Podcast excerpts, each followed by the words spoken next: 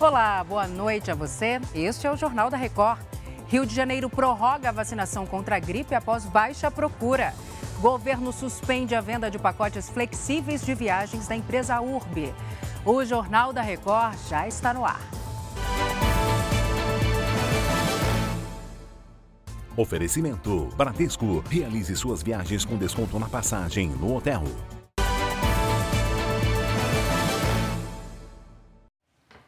A campanha de vacinação contra a gripe, que terminaria nesta quarta-feira, foi prorrogada no Rio de Janeiro. Vamos até lá, então, conversar com Leonardo Ack. Léo, boa noite para você.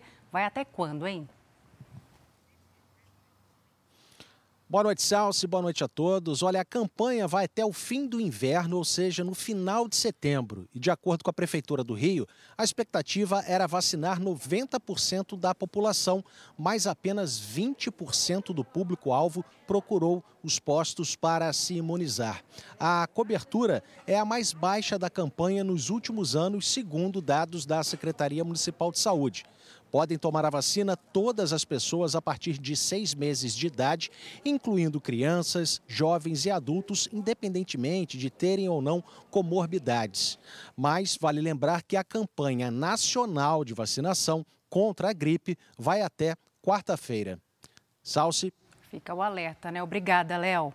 Após uma série de denúncias, a Secretaria Nacional do Consumidor, vinculada ao Ministério da Justiça, suspendeu a venda de pacotes de turismo com datas flexíveis da empresa URB.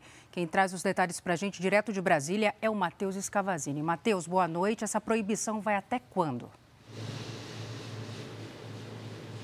Boa noite para você, Salsi. Vai até que a empresa possa apresentar um plano para resolver os contratos que ainda estão sendo cumpridos e comprovar que essas falhas identificadas foram corrigidas.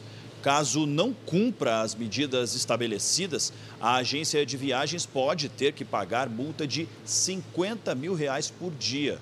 De acordo com o Ministério da Justiça, a empresa tinha se comprometido a melhorar o serviço, mas não apresentou informações suficientes e consistentes. A proibição vale apenas para os pacotes flexíveis, ou seja, aqueles sem data fixa marcada para a viagem. A URB informou que está à disposição para os esclarecimentos. Salce. São muitas reclamações, né, Matheus? Obrigada. A Associação dos Procuradores da República divulgou os nomes de três pessoas como sugestão para a escolha do próximo Procurador-Geral da República.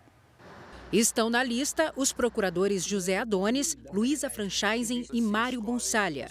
O mandato do atual procurador-geral, Augusto Aras, termina em setembro.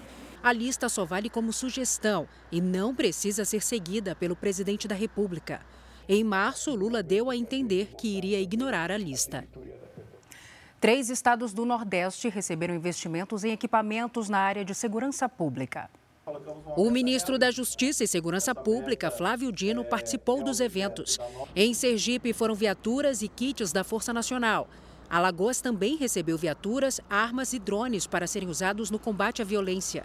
O Estado também vai contar com o Centro Integrado de Comando e Controle e com a Casa da Mulher Brasileira. Na Bahia, 90 novas viaturas foram entregues no Centro Histórico de Salvador.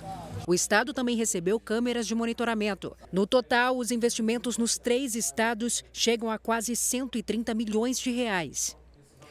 Uma briga entre dois grupos acabou em tiroteio em uma praia da Flórida, nos Estados Unidos. Nove pessoas ficaram feridas, incluindo três menores de idade. As vítimas receberam os primeiros socorros ainda na areia de Hollywood Beach. Um suspeito foi preso e outro segue foragido.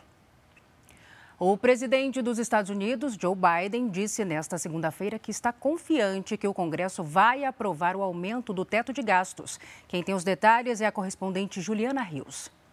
Olá, Salsi. Nesta terça-feira, o projeto será analisado pelo Comitê de Regras da Câmara, que pode dar prosseguimento ou barrar a proposta. Apesar do otimismo de Joe Biden, tudo indica que o projeto de lei não deve passar com tranquilidade.